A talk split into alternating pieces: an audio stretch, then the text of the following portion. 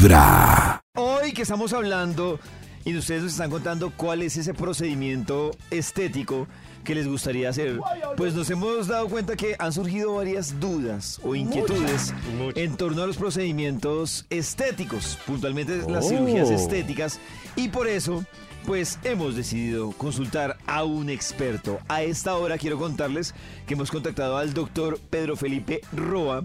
Él es cirujano plástico y estético y nos está acompañando a esta hora en Vibra. Doctor Pedro, bienvenido a Vibra. Uy, bravo. Muchas gracias, muchas gracias por la invitación. Doctor Pedro, hoy que tenemos varias dudas y que queremos indagar. La primera es, cuando una persona toma la decisión de hacerse cual- cualquier procedimiento estético, ¿qué debe tener en cuenta como regla general? Bueno, primero ir a, a un sitio donde un profesional reconocido, Eso. que sea miembro de la Sociedad Colombiana de Cirugía Plástica, que el procedimiento donde se le vaya a hacer sea una clínica que esté habilitada por la Secretaría de Salud. Uy, súper importante. Vital. Doc, hay otra pregunta, por ejemplo, que en los últimos, eh, yo creo que meses ha surgido y es está relacionado con el síndrome de Asia. Entonces, por sospecha, muchas mujeres, porque vieron casos de famosas, eh, dicen como, ay, yo tengo los implantes, pero yo como que me los voy a quitar antes de que pase algo.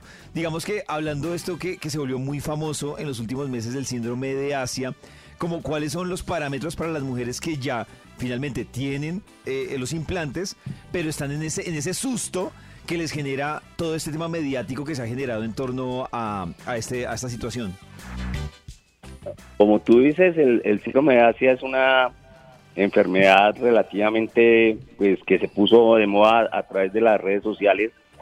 Eh, básicamente, el síndrome de Asia es la exposición crónica eh, de la silicona al organismo y puede dar muchas sintomatologías diversas, no son claras como caída del cabello, acné, eh, alteraciones musculares, dolores articulares, mal sueño. Entonces, la sintomatología no es muy clara. Eh, normalmente el paciente termina siendo valorado por el reumatólogo y él es la persona que se encarga de decirnos si realmente es un síndrome de Asia. Si fuera un síndrome de Asia, eh, pues la conducta es la explantación, o sea, el retiro de los implantes mamarios. Y eh, si hay síndrome de Asia, el paciente debería comenzar a tener una mejoría más o menos al mes después de, la, de realizar la explantación.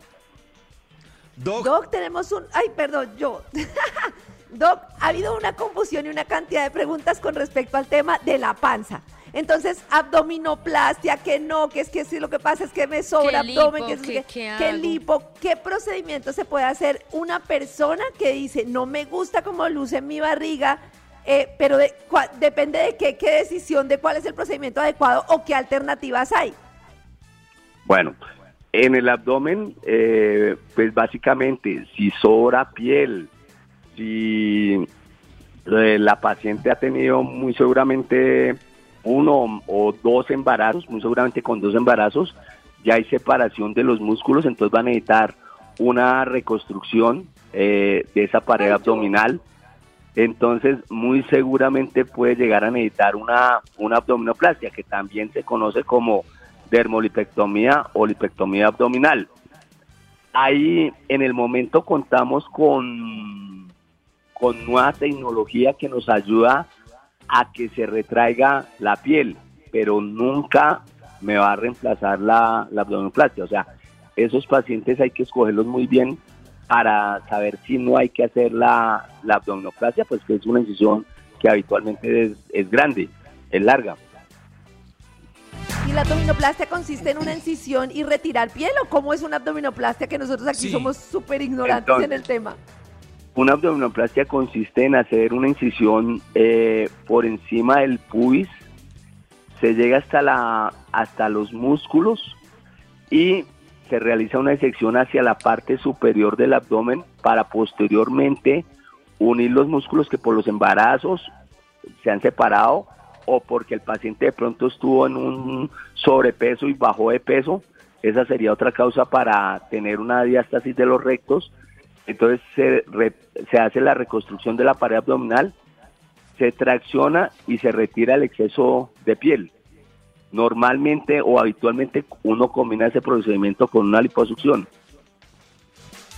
Doc, desde, desde su experiencia, hace un rato hablábamos, por ejemplo, de muchas personas que se hacen simultáneamente varios procedimientos. Desde su experiencia, usted podría recomendar, digamos, si uno dice, "Va, quiero hacer tres cirugías estéticas, hacérselas todas de una o una Uy, por uy, uy. una, o cómo, cómo funciona ese tema de las implicaciones para uno saber si se va con todo lo que uno tiene en la cabeza o solo de un procedimiento. Bueno, buena, buena pregunta. Yo, yo pensaría que primero es cuánto me voy a demorar yo haciendo esas cirugías. Eh, si, si yo me voy a demorar muchísimo tiempo, pues no sería lo aconsejable. Entonces, pero sí es normal y es muy frecuente que uno realice una abdominoplastia, liposucción y una cirugía en los senos, ¿sí? Pero normalmente son pacientes que se deben quedar hospitalizados un día, eh, que hay que manejarles muy bien su parte preoperatoria y, eh, y sus posoperatorios. Pero si uno está hablando de una cirugía de más o menos 5 o 6 horas, yo pienso que estaría, estaría bien, sabiendo lo que podría perder eh, de pérdidas sanguíneas en, en la cirugía del paciente.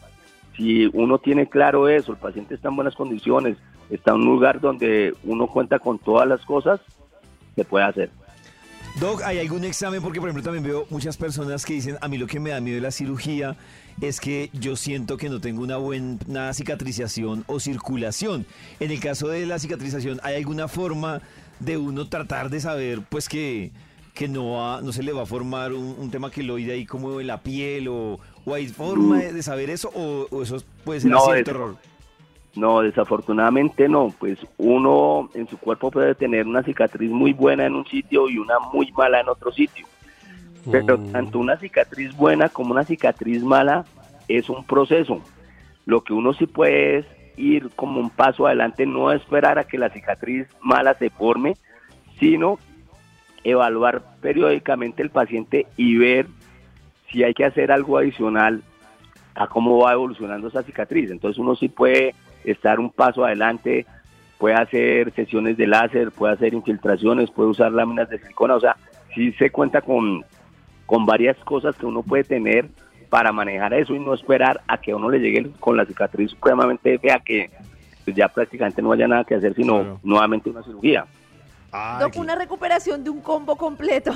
si una persona que lo que tú dices se hace, no sé, se hace seno, se hace lipectomía, bueno, yo que sé, varios procedimientos, más o menos cuánto puede tardar la recuperación. Para volver a trabajar más o menos dos semanas.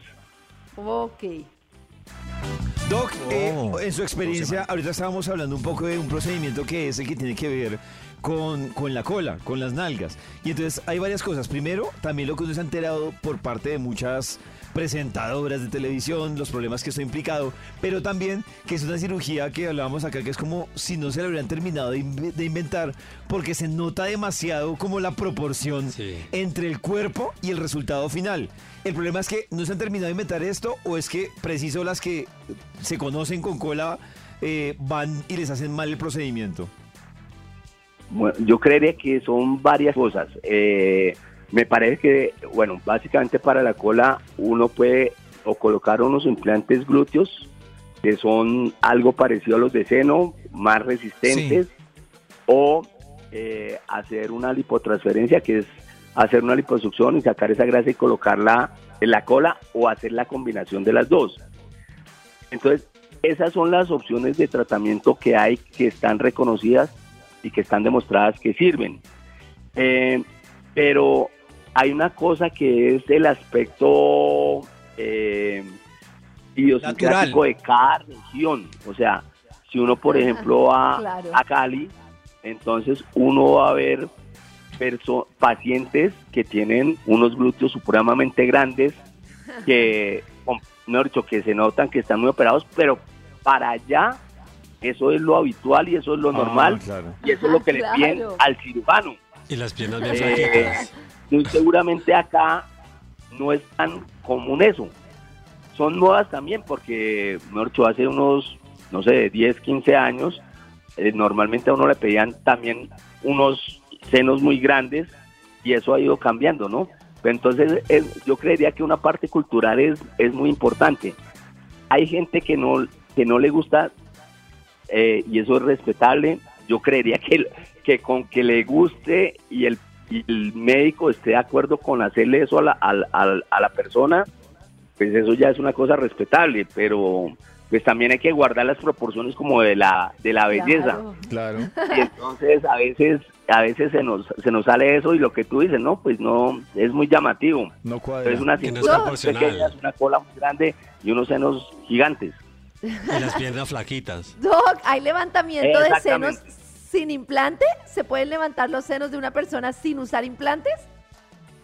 se puede sí siempre y cuando el paciente tenga tejido si tiene tejido eh, no sé lactó dos veces se desocuparon el seno y todo el seno está en la parte inferior sí se puede hacer pues se denomina una pexia o sea levantar el seno sin implantes Doc, a través del el WhatsApp de Vibra nos pregunta, un oyente dice, eh, Doc, ¿es posible hacerse una cirugía pero sin recibir transfusión de sangre? En vez de transfusión, ¿se puede hacer otra cosa? La idea es, bueno, hay que valorar al paciente, qué es lo que, La qué es lo que, Mercho, eh, qué cirugía se va a hacer, cuánto piensa uno que va a perder de sangre. Entonces, para eso se piden los exámenes eh, prequirúrgicos.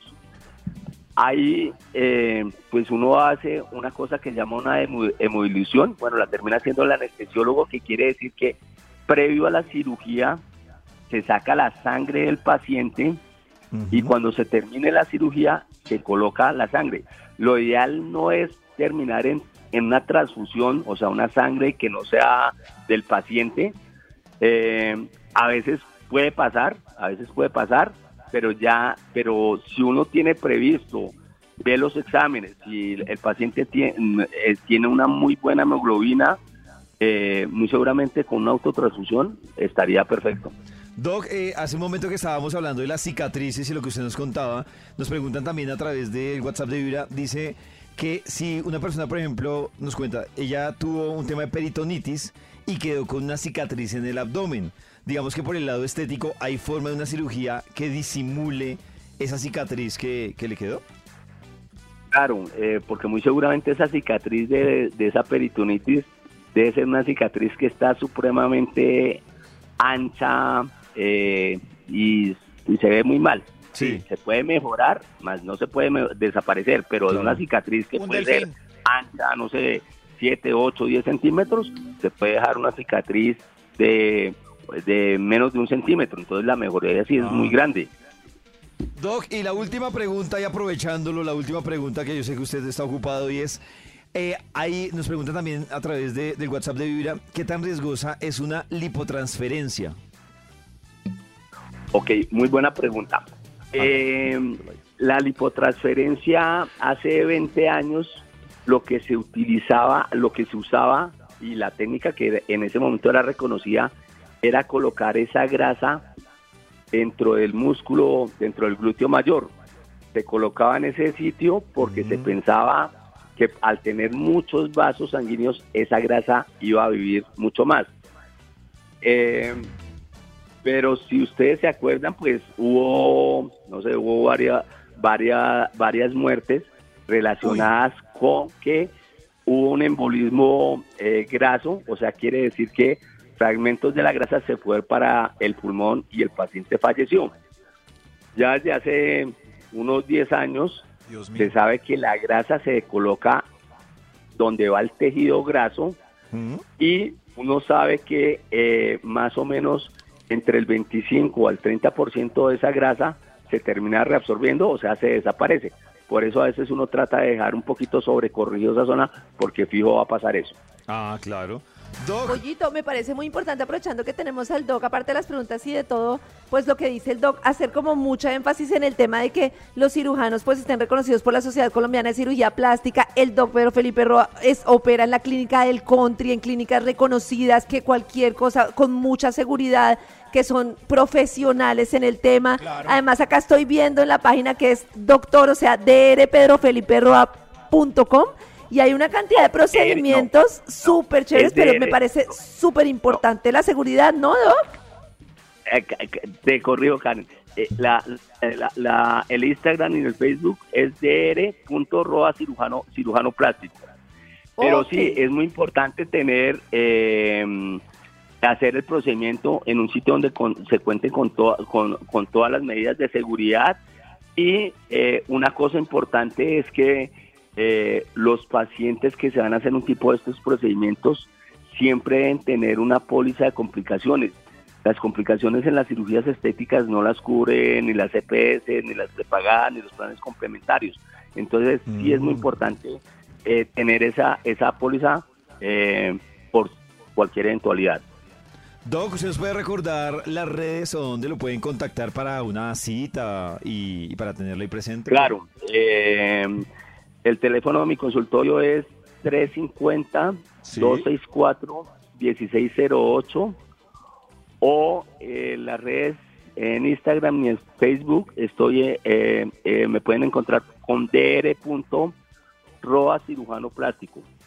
Ah, listo, pues, Doc, Tremendo, muchísimas gracias, gracias, por resolvernos Gracias, estas dudas. Él es el doctor Pedro Felipe Roa, que nos resolvió muchas dudas en Vibra en las mañanas. Gracias, Doc. Desde muy Gracias. temprano hablándote Doc. directo Gracias, al Doc. corazón. Esta es Vibra en las mañanas. En los oídos de tu corazón. Esta es Vibra en las